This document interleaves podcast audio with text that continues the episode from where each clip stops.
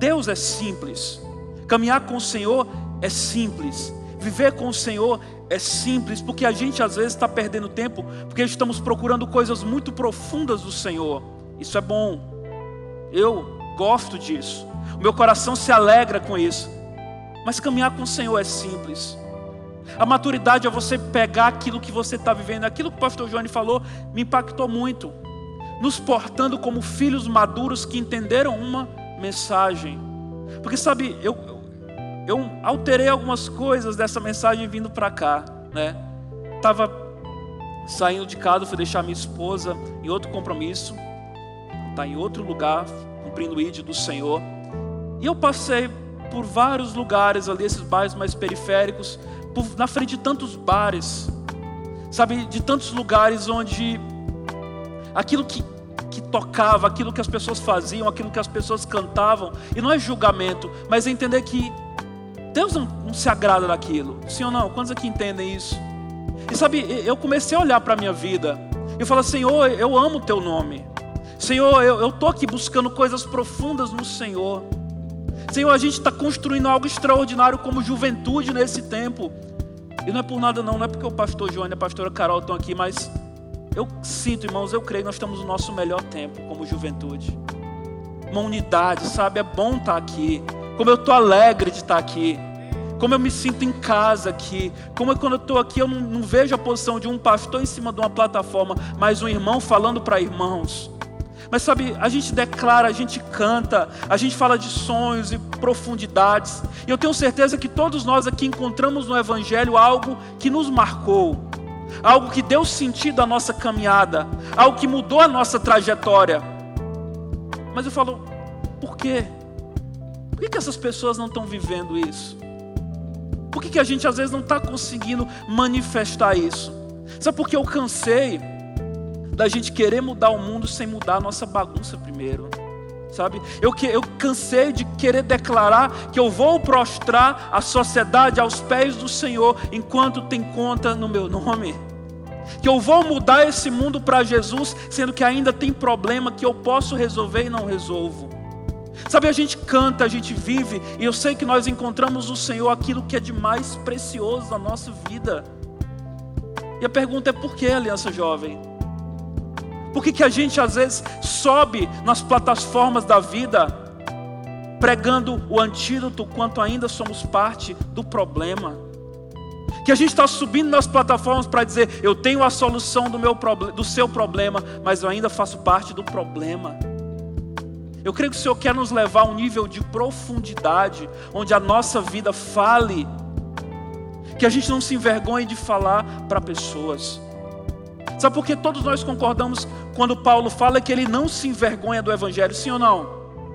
Todos nós sabemos, no capítulo 1 de Romanos está escrito isso. Mas sabe, não é a pergunta se você tem vergonha ou não do Evangelho. Mas se Jesus, olhando para mim e para a sua vida, ele tem orgulho de quem nós somos e aquilo que temos vivido nele. E esse é um ponto da maturidade que eu quero trabalhar com vocês essa noite.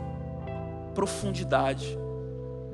Eu não sei se, se é a idade que está chegando, eu não sei se é a, a paciência que vai encurtando, mas de verdade, irmãos, eu não estou com paciência mais de ouvir quem não ouve Deus. Os meus heróis não estão lá fora, que se mataram. Os meus heróis estão dentro, aqueles que estão vivendo pelo Evangelho.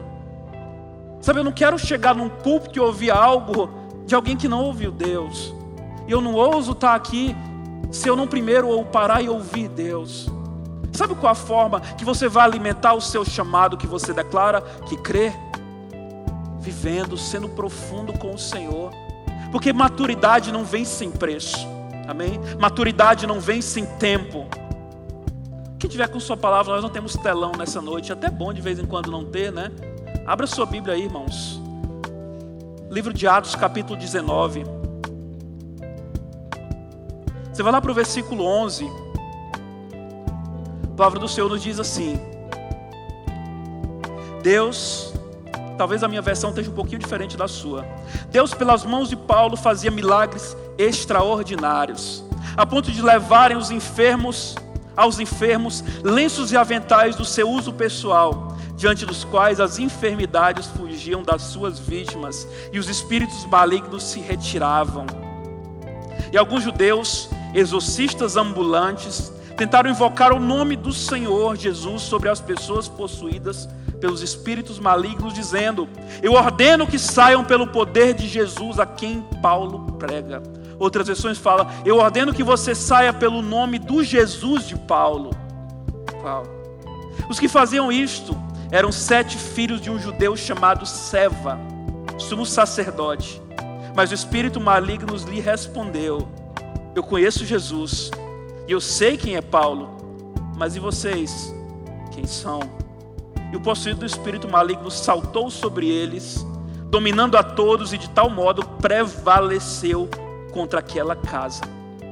Esse fato chegou ao conhecimento de todos os moradores de Éfeso, tanto judeus como gregos. Veio temor sobre todos eles, e o nome de Jesus era engrandecido. Amém, irmãos? Se eu tiver com sua Bíblia, deixa ela aberta nesse, nesse, nessa passagem, nessa história. É forte, né? Entender isso.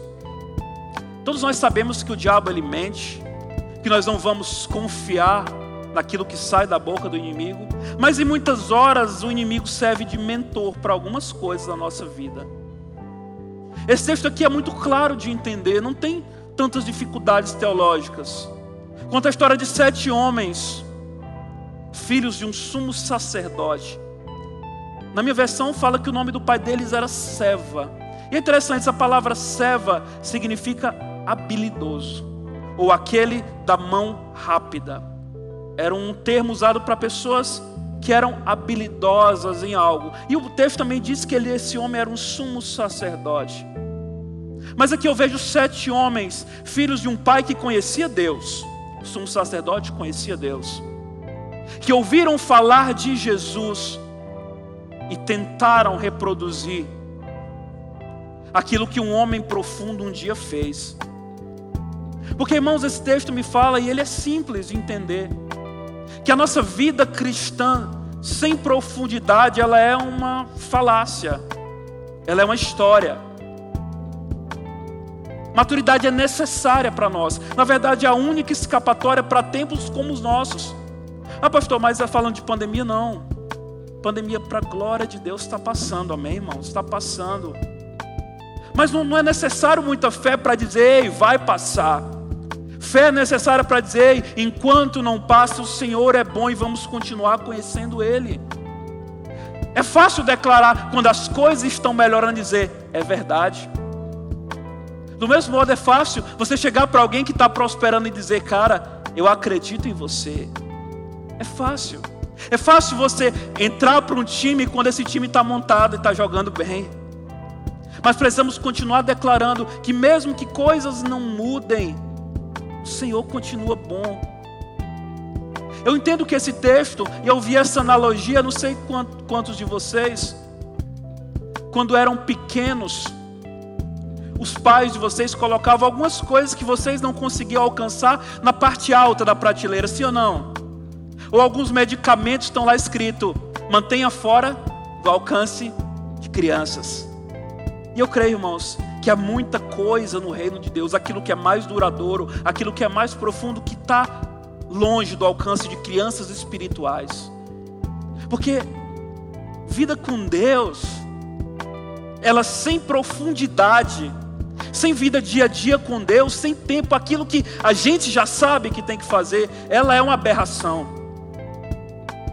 Nós somos livres, nós cantamos que somos livres, sim ou não, Evelyn? A gente canta.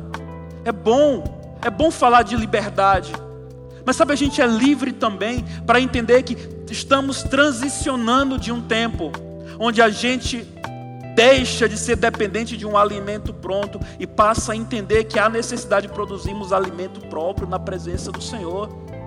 Meus irmãos, quem me conhece sabe o tanto que eu amo a igreja local. Eu amo esse lugar. Eu amo a estrutura de igreja. Eu amo tudo que se refere à igreja. O Valber sabe disso. A nossa cabeça é falar de igreja. Quando a gente vê um, um, um galpão bonito, fala, dava uma igreja boa aqui. Quando a gente vê gente, fala, vamos abrir uma congregação. Quando a gente vê o templo cheio, é nossa alegria.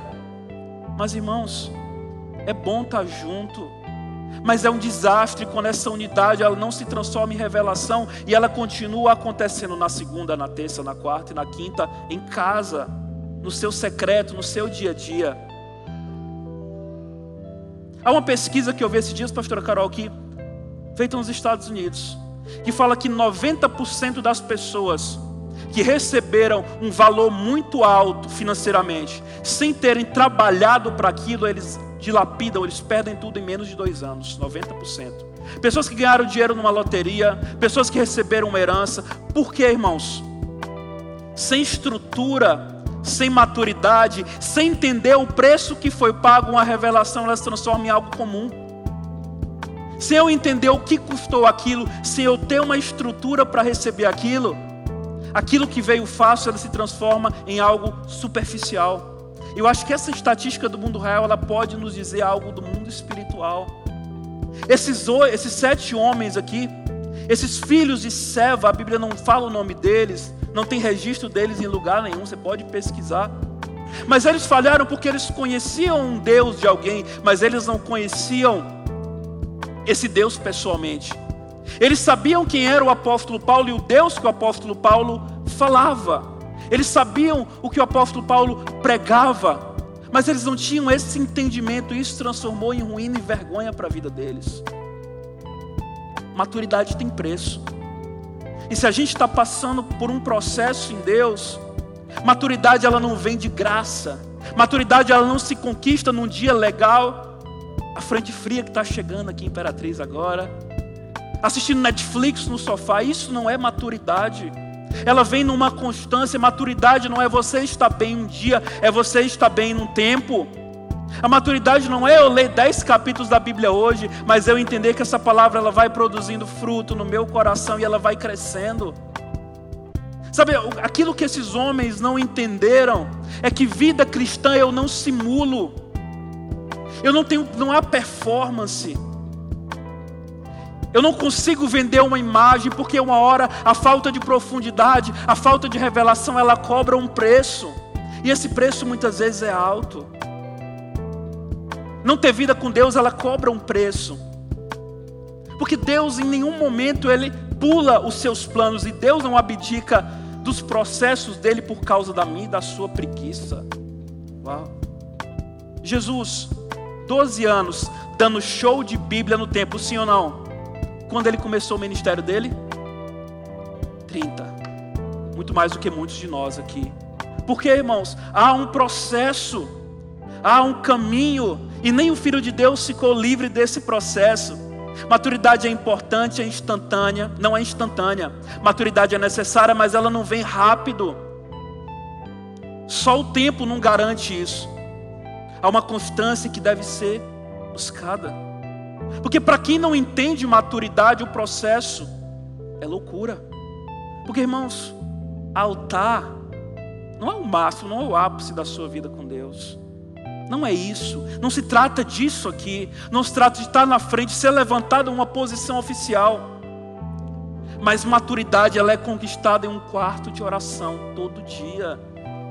Sabe, tem, tem uma coisa que eu sempre costumo falar aqui. Tem verdades que elas são tão, tão óbvias elas estão tão debaixo do nosso nariz que a gente não consegue enxergar. E se o óbvio não for dito, ele deixa de ser óbvio, na é verdade. Toda pessoa que foi colocada em um projeto sem preparação ou sem estrutura, ela destoa de um propósito de Deus. E é isso que esse texto nos fala. Quem se poupa do desconforto do processo é roubado daquilo que Deus tem como promessa quem está se poupando de passar por um processo, quem tem problema de ficar escondido, está se sabotando daquilo que Deus quer fazer. Salmo 25, 14: Os segredos do Senhor são para quem? Para aqueles que o temem. A Bíblia diz que há segredos no coração de Deus, e esses segredos são acessados, são alcançados, são tocados porque tem temor do Senhor. Deus deixa claro, irmãos, e texto falou muito ao meu coração que gente rasa não está habilitada a acessar uma herança. Que gente que não ousa caminhar no profundo de Deus não pode tocar em coisas profundas do Senhor. Não se trata de eu conhecer o Deus do pastor Johnny. O pastor Johnny é homem de Deus. E como eu sou grato pela vida dele. Não adianta conhecer o Deus que eu falo. Porque, meus irmãos, você ouve, mas há um Deus que quer se revelar para você todo dia. Quem não entende estações de Deus, quem não entende que Deus tem comandos específicos para a nossa vida, vai passar a vida inteira vivendo estação de outros. Isso não é bom. Quem não tem revelação de Deus, vai estar o tempo todo vivendo a revelação de Deus, de quem de fato tem revelação de Deus. Porque, vamos olhar para esse texto de novo. Eu gosto de textos assim. Porque numa perspectiva mais profunda, aqui não foi somente um episódio na cidade de Éfeso. Aqui mostra uma dualidade que se repete em vários versículos da Bíblia. De um lado, um homem que andava por revelação, Paulo. Do outro, sete homens que andavam por uma informação sobre aquele que tinha revelação, os filhos de Seva. E há vários versículos na Bíblia que mostram isso. Eliseu diante de uma crise, confiando no Senhor, o seu servo se desesperando.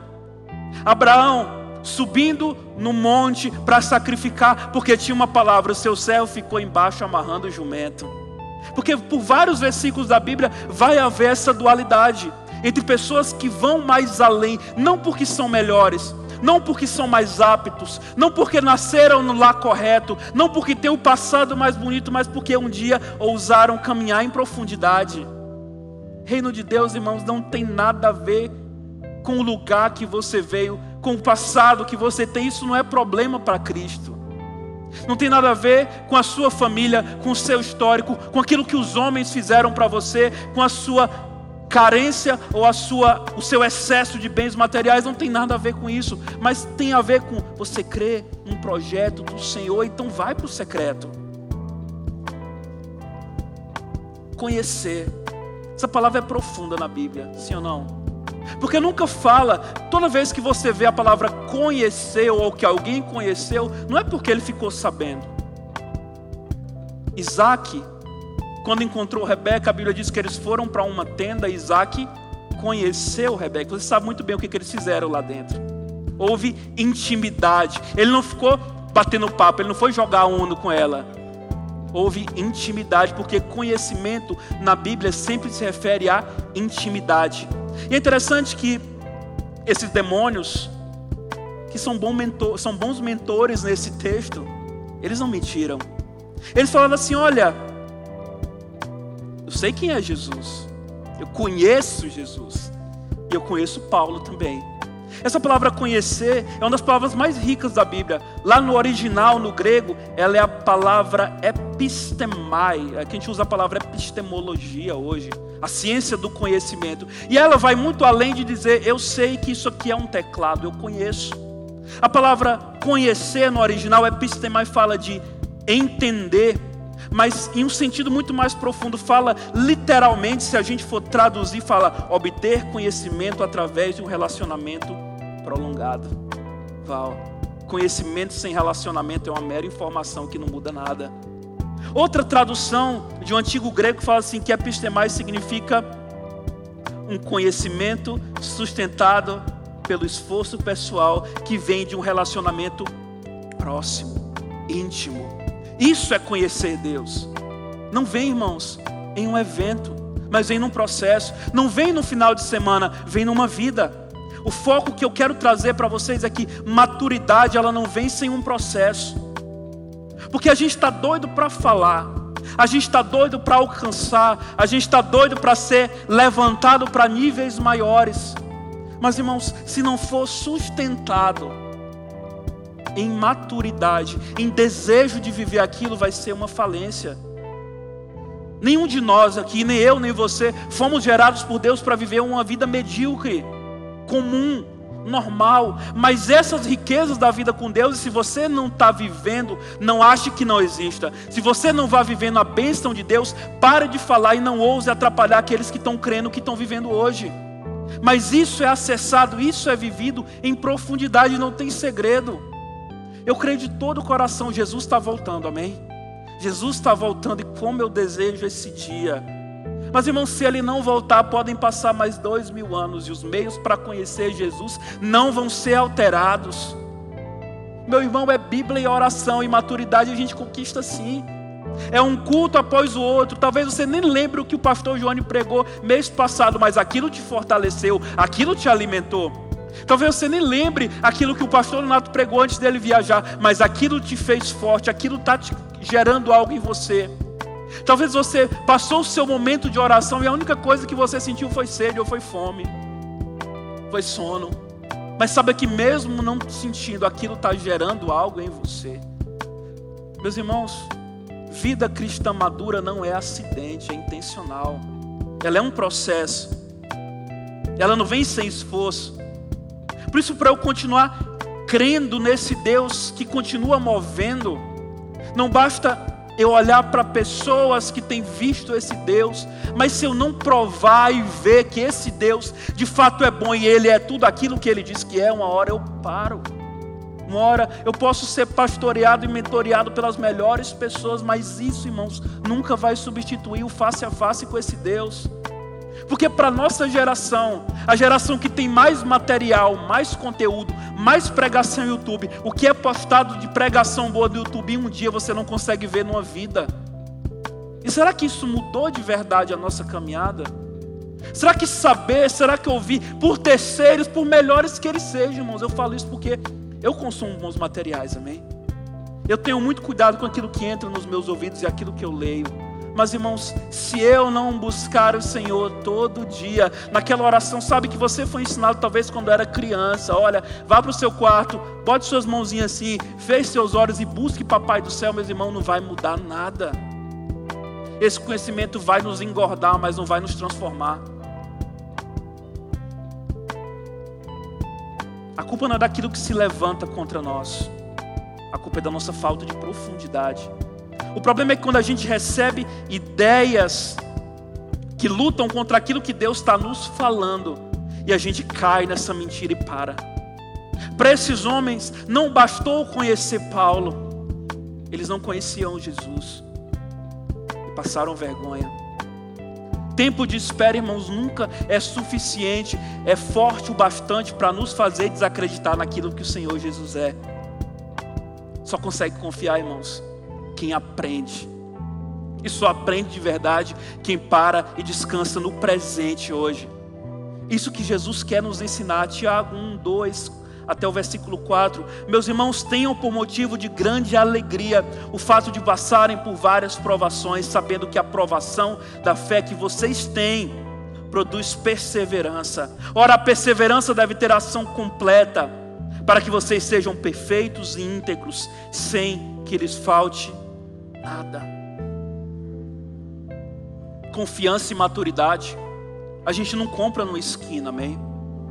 A gente não adquire sem esforço, sem tempo.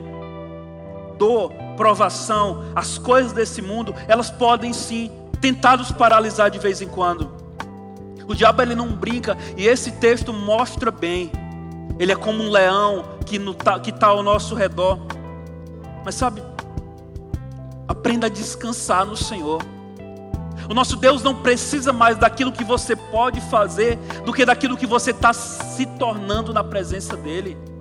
Essa é a essência de caminhar com Deus. Não é fazer grandes coisas para Deus, mas me tornar na presença dEle. Porque, irmãos, quem pula, retrocede. Quem pula, volta. Quem abdica de processos, quem para no meio do processo, está fadado a ficar estagnado. Pense numa coisa triste. É você se confrontar com uma pessoa que está vivendo hoje a estação de ontem. Ah, mas o passado era bom, era bom, mas tem um novo para viver hoje. Ah, mas era bom a igreja de 1900, não, era boa, mas a de hoje é maravilhosa. Ah, mas era bom quando a gente era jovem, livre, meus irmãos. Era bom mesmo, mas hoje é melhor, irmãos. Porque Deus está se movendo hoje. Porque tem o Espírito do Senhor que é livre hoje, e Ele nos comanda, mas irmãos, só comanda quem para, só é direcionado quem ousa parar. O foco desse texto não é você ser conhecido pelo diabo, não é minha preocupação. Ah, eu quero ser conhecido pelo diabo, conversa, mas eu quero ser conhecido por Deus. E quando eu sou conhecido por Deus e quando eu conheço Ele, o diabo naturalmente vai me conhecer. A gente vez em quando vai estar fazendo raiva pro cão mesmo, porque é necessário. Mas irmãos, maturidade de verdade, ela vem quando eu entendo, e essa é uma parte da revelação, quando eu entendo que eu preciso conhecer o Senhor, e pode parecer isso mais óbvio que você vai ouvir nessa noite, de fato é, mas irmãos, quando a gente está falando de viver coisas grandes no Senhor, enquanto a gente está falando de sucesso, de prosperidade, a gente está falando, Deus está falando conosco sobre estrutura. Está vendo isso aqui atrás? Não é bonito, não, irmãos, é feio, mas é necessária a estrutura, porque se houver a melhor cobertura, se houver a melhor banda, o ministério da Juliana, o ministério da Evelyn, o ministério do, do Reinaldo aqui tocando, e a estrutura não for boa, isso vai ruir, vai ser vergonhoso. Porque aquilo que é decoração sem estrutura, ele está perto de acabar. Não é à toa que Jesus usa uma das comparações mais terríveis da Bíblia: um sepulcro caiado, bonito por fora, cerâmica top, porcelanato importado por fora, mas por dentro tem o que, irmãos? Podridão, sujeira, tem verme. Essa é a nossa vida, enquanto eu coloco o fazer, a casca, o exterior. Não que isso não seja importante de vez em quando, nossa aparência tem um lugar de relevância, mas irmãos, se não tem estrutura, isso está fadado a cair. Maturidade vem do entendimento que eu não posso ousar me colocar diante dos homens sem primeiro me colocar diante de Deus. Essa foi a fórmula de Lutero, que disse que não ousava sair de casa sem passar duas horas orando primeiro, porque ele se achava tão fraco e tão desnecessário e tão superficial que ele precisava do Senhor. É por isso, irmãos, que algo me leva a crer que quem não ora é orgulhoso, que quem não busca é orgulhoso, porque é fácil viver. E muitas vezes nós conseguimos ir até mais longe do que a gente imagina vivendo uma farsa. Sim ou não, irmãos? Eu digo sim, porque eu já vivi isso. É fácil colocar as coisas no automático. É fácil falar, olha, em nome de Jesus que o pastor Joane prega, eu vou mudar. Que em nome de Jesus que a pastora Carol declara, eu vou ser transformado. Mas irmãos, se não há face a face com Deus, se não há vida com Deus, algo fede, algo está podre. Porque se a gente perde expectativa do que pode ser vivido no Senhor, irmãos, vamos fechar essas portas e vamos lá para o Imperial agora, amém? Se a gente perde a expectativa daquilo que a gente pode alcançar e viver no Senhor, a gente perde a razão de ser igreja. Sabe? Cadê Reinaldo? Me dá uma baqueta aí, Reinaldo. Na caixa. Da Itel. Sabe o que é a tua vida com Deus sem essência? na palavra que a Bruna leu de Paulo, é isso aqui, ó. É chato, né? Incomoda, né? Não dá para ouvir nada, né? Isso é vida com Deus sem essência. Paulo escreveu o quê? É como um prato que faz barulho, é como um símbolo que retine, é como um negócio que faz um barulho, que pode até emitir uma nota, mas no fundo não faz sentido. Isso é vida com Deus sem é uma vida com Deus aparente. Isso é querer caminhar com Deus sem estrutura. Sabe por quê, irmãos? Eu preciso assumir mentalidade de filho. Mentalidade que eu não faço para o Senhor para ser aceito. Eu não oro, eu não faço a poderosa oração da fé para que a minha vida simplesmente mude, irmãos. Porque quem troca relacionamento por uma missão é, é mercenário. E quem troca relacionamento por prazer é prostituto. A gente é filho. A gente não troca relacionamento com Deus por uma missão, mas a busca, a recompensa da busca de Deus é Ele, Ele mesmo. Por isso eu me constranjo quando eu olho para a minha vida e falo, Senhor, tem uma música bem antiga do Diante do Trono, que fala assim, Senhor, o que posso fazer? O que posso dizer se não entregar o meu coração? Eu acho que é isso quando eu olho para quem o Senhor é. Quando eu olho para quem eu era, para aquilo que eu fazia. Porque, irmãos, sendo bem sincero, quando a gente para para olhar e para pensar nele, para lembrar quem Ele é para nós, o que Deus promete, aquilo que já foi vivido por Deus, irmãos, eu não sei você, mas a gente fica constrangido.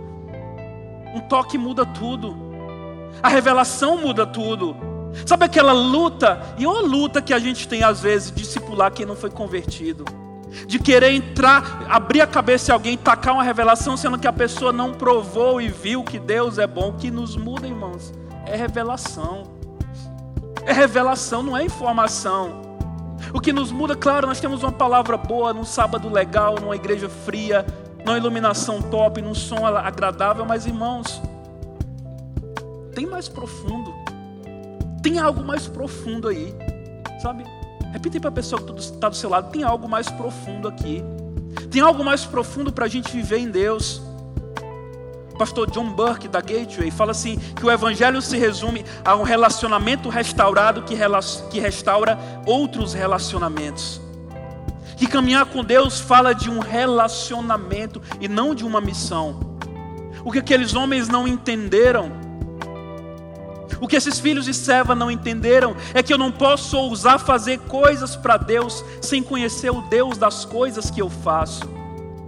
Que não dá certo, que vai falir, que essa capa ela cai, que essa máscara uma hora ela cai no chão. Quando eu ouso fazer sem ser. Por isso, irmãos, o que, que tem para nós, hein, na presença de Deus? É queimar, gente é queimar, é consumir a nossa vida na presença dEle. É isso que vale a pena, sabe por quê? Porque a gente, quando é jovem, a gente esquece de uma coisa: que a gente vai morrer um dia, que o tempo passa, que o tempo é cruel, que o tempo é implacável. E a gente esquece muitas vezes envolvido em tanta coisa nesse mundo. E como Ravenhill escreve lá, no Porque Tarda o Pleno Avivamento, embaraçamos tanto com as coisas desse mundo que acabamos tendo pouca ou nenhuma utilidade para as coisas do céu. A gente vai passar, irmãos, e o que vai permanecer foi o que eu fiz para Deus nessa vida. Deus não se impressiona com nossas obras por amor a Ele, amém? Ele se impressiona com uma fé na presença dEle. Deus não, nos, não se impressiona com as obras que nós fazemos como igreja. Deus, Ele se alegra. Mas se não há coração, ali não serve. Porque o problema ou a solução é que Deus sabe as nossas motivações. E eu já vi tantas pessoas falando assim, pastor, mas Deus sabe o meu coração. E eu pergunto, ué, isso não te assusta não? Porque quando eu declaro que Deus ele conhece o meu coração, ele sabe o que eu faço e não sabe só o que eu faço, mas porque eu faço aquilo que eu faço. Ele sabe as minhas motivações, ele sabe o que está dentro, ele sabe por que, que eu estou aqui em cima. Vocês não sabem. Vocês só podem suspeitar das minhas motivações. E quem garante para vocês que eu não estou aqui porque eu amo vocês? E quem não me garante que porque eu quero que o Joaquim tire uma foto legal minha para eu postar com textão? Mas irmãos, a gente tem um, uma logística, amém? Temos uma estrutura, temos um CNPJ perante a lei, temos uma organização financeira, mas irmãos, a obra do Senhor, ela continua sendo espiritual. Não se trata disso aqui. Isso aqui é maravilhoso, mas a minha intenção é que vocês transicionem disso aqui para novos lugares que Deus tem para vocês. Sabe, no início do ano, eu, o pastor João, o Valber, o Nakayama, fizemos um desafio, lemos um livro. Formadores de heróis. E é o que eu pensei naquele livro para a minha vida foi: eu preciso me tornar inútil para o meu público. Eu preciso me tornar inútil para as minhas ovelhas, porque eu não quero que elas dependam de mim, eu quero que elas transicionem. Isso a maturidade no Senhor me habilita a viver um plano de Deus para a minha vida, porque é fácil. É fácil e confortável falar, eu quero estar na casa do Senhor, cantar no louvor para sempre, adorar o Senhor sempre nesse lugar, porque é maravilhoso. Mas irmãos, para aqueles que ouvem Deus, vai estar em movimento a vida com Deus. Deixa eu te perguntar uma coisa, sendo bem sincero, só nós aqui. Não só perguntar, mas te convidar. Quanto tempo assim, sabe, não vem algo fresco do céu aí. Eu não estou dizendo a palavra, não, viu? Estou dizendo aquilo que você ouviu, mas você e Deus, assim, um pãozinho fresco ali, um alimento do céu. Sabe, aquele, aquele subway do céu ali, quentinho. Quanto tempo não tem isso? Quanto tempo você não, não para e ouve Deus? E fala, Deus quer isso para a minha vida. E Deus me direciona para fazer isso na minha vida. E Deus está me mandando para tal lugar. Ou Deus está me dizendo, meu filho, vai em frente. Ou falando, meu filho, retroceda e volta. Ou meu filho, para nesse lugar. Porque eu não sei você, mas o fato de você não ouvir Deus não faz com que Deus não fale mais. O fato de você não estar tá contemplando o mover de Deus não significa que Deus não está se movendo. Tem uma igreja que está recebendo e sendo alimentada pelo poder dele todo dia. O fato de não haver todos serem curados não, não nega o fato de que Deus continua curando, porque Ele se move, irmãos. É o que a gente está lutando para ser na presença dEle. Sabe, pessoas que choram na presença do Senhor. Pessoas que não lembram só, Senhor, mas como foi bom aquele retiro lá de 2005. Mas, Senhor, como é bom estar na tua presença hoje. Não só pessoas falam assim, Senhor, mas, oh Deus, mas eu já vivi, eu tenho tantas promessas. Vai falar, Senhor, eu não me preocupo com as promessas, porque se eu for fiel ao Senhor, elas vão fluir na minha vida. Não é fácil de entender isso, irmãos. Não é fácil ser profundo. Eu sei que enquanto eu falo, algo queima aí no coração. Porque quando eu ouço um homem de Deus apaixonado, algo queima, sabe? Tem dias que eu estou aqui ouvindo o pastor Joane ou outro homem de Deus que eu falo assim: eu quero ir para casa, eu quero ir para o meu quarto, eu quero orar, eu quero te conhecer porque eu sou burro, porque eu não sei de nada.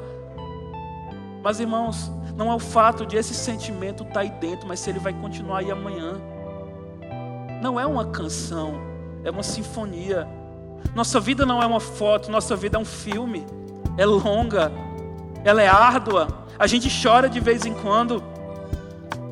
Mas sabe, tem outro caminho para nós a não ser confiar nesse Deus.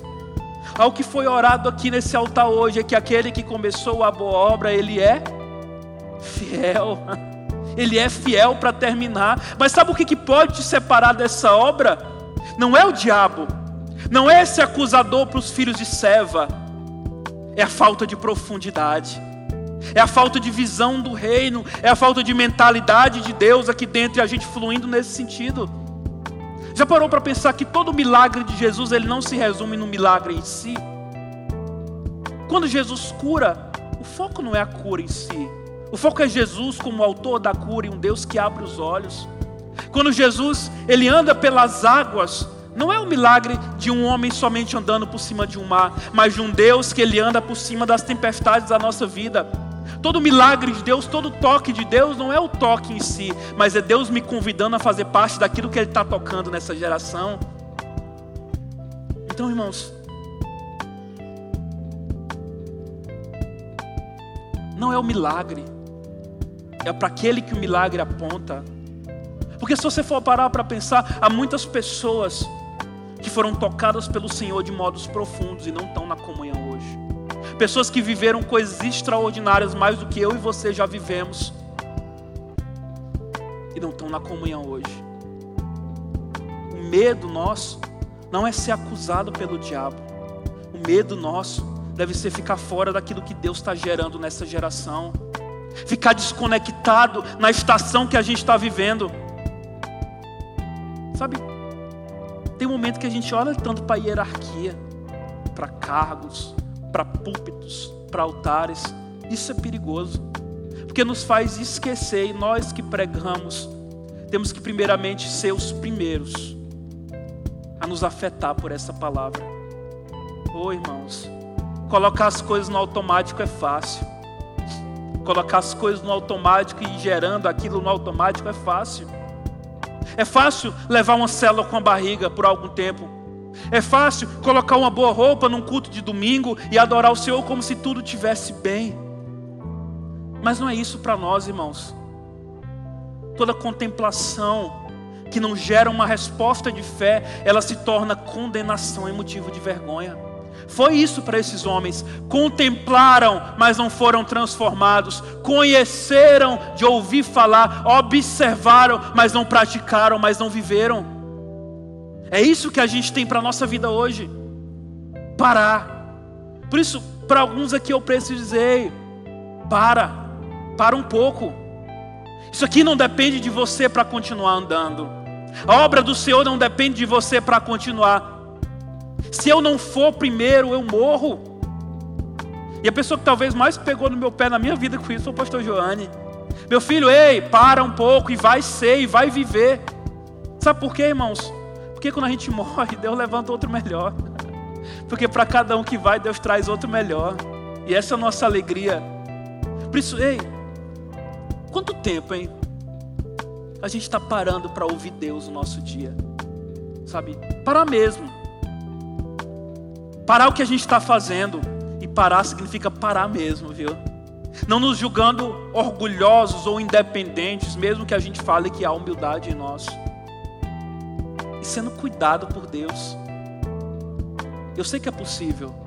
Enquanto eu cuido, eu ser cuidado. Enquanto eu alimento, eu ser alimentado. Enquanto eu prego, eu ser ministrado. Porque se eu perco, se eu perco, meus irmãos, o foco do meu relacionamento, eu não estou perdendo somente uma parte da revelação de Deus. Eu estou perdendo a maior revelação que Deus pode me dar. É relacionamento, é caminhar com Ele. Porque se eu perco de foco o Deus que entra na fornalha, as fornalhas dessa vida vão me queimar. Se eu perco de foco o Deus que passeia na cova e Ele é superior às feras, eu vou sucumbir a quando as covas dessa vida vierem. Se eu perder de foco Deus, que abre o mar para o povo dele transicionar do cativeiro para a liberdade, eu perco de foco um Deus, um relacionamento com Deus, que Ele pode fazer o mesmo na minha vida. Se eu perco de foco um Deus, que pega um pescador rude e letrado e transforma ele num pilar de uma igreja, eu perco de foco um Deus que transforma e pode mudar qualquer pessoa. Se eu perco de foco um Deus que pega um menino, um adolescente e transforma dele num herói de guerra, por causa do nome do Senhor, eu perco de foco. O Deus que pode me levantar, apesar de toda circunstância na minha vida, disser que não. O que a gente tem, irmãos, de verdade é relacionamento. E como eu me preocupo com vocês. Só parece que esses dias o Senhor tem batizado a gente com amor. Com amor mesmo por gente. Sabe, eu, eu choro preparando mensagens como essa. Não porque eu sou bom, irmãos, eu não sou. Mas porque a gente não pode transicionar e a gente está lutando para viver. Mas ei, ninguém quer entrar na promessa sozinho. Ninguém quer viver o melhor de Deus sozinho. Há lugares no Senhor, há promessas no Senhor, há estruturas no Senhor para todos nós, mas o que vai determinar até onde eu posso ou não ir nele é o meu nível de profundidade e dependência no relacionamento. Esse é o foco, Aliança Jovem. Esse é o foco, sabe? Não tem nada a ver com cenários que vêm contra nós. Tem a ver com quanto eu confio em um Deus que não depende de nenhum cenário para agir. Não tem nada a ver com as circunstâncias que vêm contra mim. Não tem nada a ver com os demônios que me rodeiam.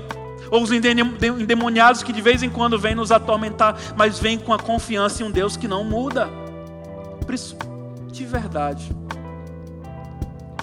Se eu puder deixar algo para você nessa noite. Confia no Senhor.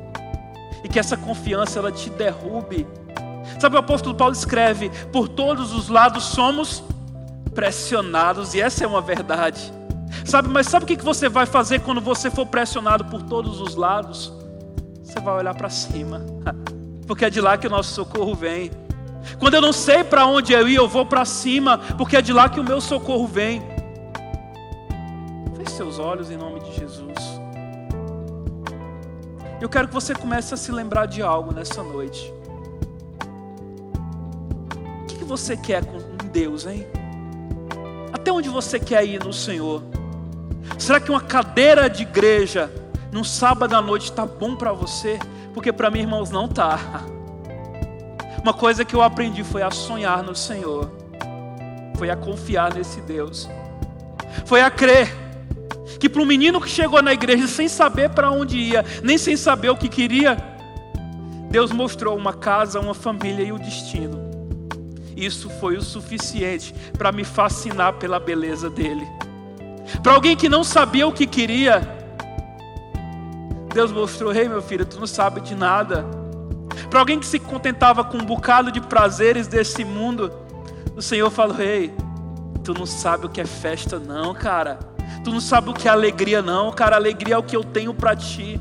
Por isso eu te pergunto: para onde você quer ir no Senhor, hein? Até onde você quer ir? Porque eu sei, se você for parecido comigo, você não está nem um pouco satisfeito com aquilo que você está vivendo. Estamos alegres sim, Estamos contentes sim. Amamos sim o que nós estamos fazendo. Eu amo o que eu estou me tornando na presença do Senhor, mas eu não estou satisfeito. Sabe qual é a resposta para isso? Profundidade. Maturidade vem quando aprendemos a ser profundos. Acabou mediadores com Deus. Acabou intermediários para que eu ouça o Senhor. Não conheça o Deus de outros, conheça esse Deus e veja Ele na vida de outros.